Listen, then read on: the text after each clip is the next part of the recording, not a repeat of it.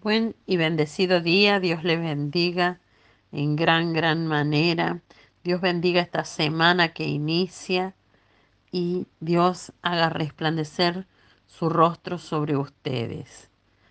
Acompáñeme, vamos a presentar este día delante del Padre. Padre Celestial, te damos gracias por un día de victoria, un día de bendición y de gloria renovadora. En el nombre de Jesús. Amén. La palabra de hoy se encuentra en Romanos capítulo 12, versículo 2. Y dice, no os conforméis a este siglo, sino transformaos por medio de la renovación de vuestro entendimiento, para que comprobéis cuál sea la buena voluntad de Dios, agradable y perfecta. Titulé este devocional Una mente renovada. El hombre viejo tiene mente vieja y vive recordando glorias pasadas, pero los diseños del cielo son una nueva criatura. Al Padre le ha placido hacernos nuevas criaturas, alumbradas por la imagen y semejanza de Dios sobre el entendimiento que está en tiniebla por causa del pecado que no nos deja ni ver ni oír. Cristo en nosotros es luz y Él quiere que su luz alumbre este mundo. Él ha decidido en su infinita soberanía que su luz llegue al mundo a través de sus hijos. Por eso nosotros somos la luz del mundo. Por tanto, cuán importante es que nuestra vida irradie su luz no solo con nuestras palabras, sino con nuestras obras. Esto es lo que el Señor Jesús quiere de nosotros.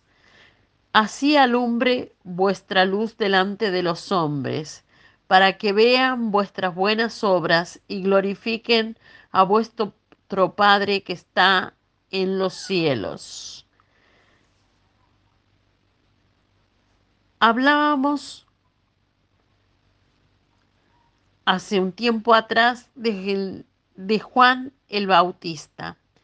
Juan preparó el camino del Señor, llamó al arrepentimiento, profetizó acerca del Espíritu Santo, bautizó en, la, en las aguas a los arrepentidos, identificó y, y presentó al Cordero de Dios, señaló el pecado, no se glorificó a sí mismo, dirigió a las personas a Jesús, vino para alumbrar. Jesús resume su vida diciendo, Él era la antorcha que ardía y alumbraba. Qué palabras admirables sobre una persona, dichas por el Maestro.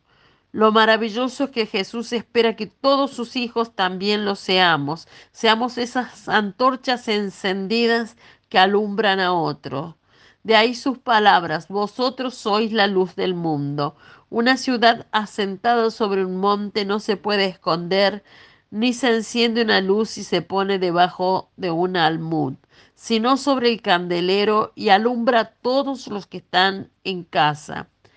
Una antorcha apagada no rinde ningún servicio, tampoco una que está escondida. Dios quiere que seamos antorchas que ardamos y alumbremos Qué lamentable cuando el temor, la vergüenza, la amistad con el mundo tiende un manto babilónico sobre la luz del creyente, donde se mezcla lo santo con lo impuro. Cuán babilónico y dañino puede ser el pensamiento altivo del enemigo que niega la eficacia de la salvación y el poder de la transformación del Espíritu Santo.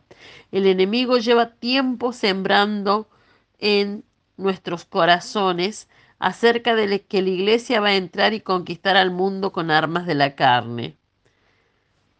Hablo de las pretensiones diabólicas, las artimañas del diablo de que la iglesia tiene que adecuarse al mundo para que el mundo pueda venir a la iglesia. Un pensamiento que se ha venido estableciendo en el pueblo de Dios y que ha cobrado fuerzas a medida que se le ha ido abriendo las puertas a ese plan de las tinieblas, que no es la verdad de la palabra de Dios. Recordemos, Dios nos ha llamado, salvado, santificado a sus hijos y Él quiere que seamos sus espejos que reflejen su imagen y semejanza. Él quiere que seamos testimonios de su gracia, de su amor, de su misericordia, de su santidad. El mundo nos está necesitando. El mundo necesita a Cristo. Recordemos la palabra leída. No os conforméis a este siglo, sino transformaos por medio de la renovación de vuestro entendimiento, para que comprobéis cuál sea la buena voluntad de Dios, agradable y perfecta.